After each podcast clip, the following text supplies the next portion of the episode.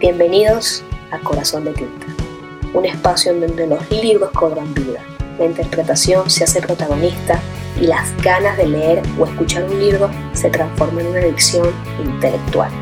Permítete disfrutar este espacio y llévate el regalo de cada micro episodio que es único para ti.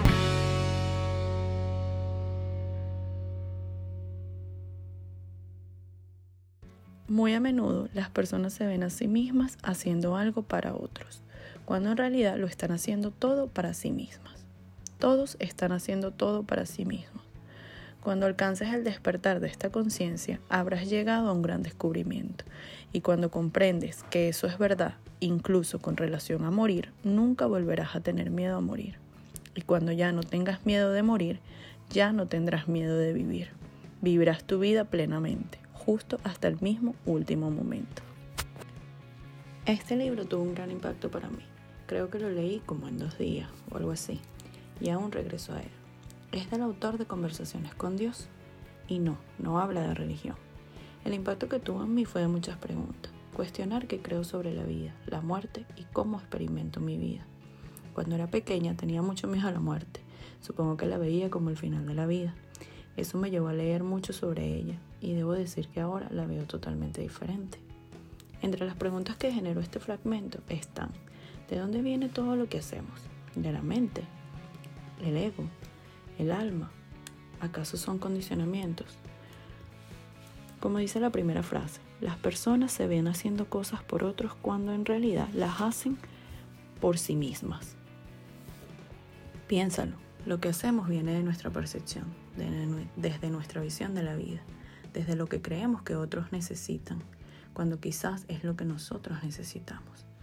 Un poco como los lenguajes del amor, yo amo como soy, no como es el otro. Y es que todo lo que vemos afuera puede ser un reflejo o proyección de nuestro mundo interno. Podemos decir entonces que efectivamente todo lo que hacemos pudiera ser por y para nosotros mismos. Ayudamos a otros porque ayudando nos sanamos a nosotros. Amamos al otro porque queremos ser amados. ¿Qué tal si la muerte es exactamente lo mismo? Algo que hacemos por nosotros mismos. ¿Tendrías miedo a morir? Y si pensamos un poco, ¿qué es la muerte? ¿De dónde viene el miedo a morir?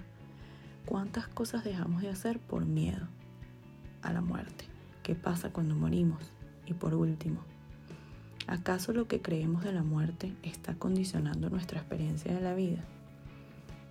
Tal como propone el autor en su diálogo, llegar a este entendimiento sobre el miedo a morir pudiera permitirnos perder el miedo a vivir. ¿Cuántas cosas nos perdemos creyendo que la muerte es el final? qué tan diferente pudiera ser nuestra vida. No quisiera contar el libro, ni tampoco decirles qué pensar. Solo quiero invitarlos a reflexionar y llegar a su propia verdad. Este fue otro microepisodio de Corazón de Tinta. Si te gustó, compártelo a quien tú quieras. Síganos en Instagram, arroba corazondetinta.9.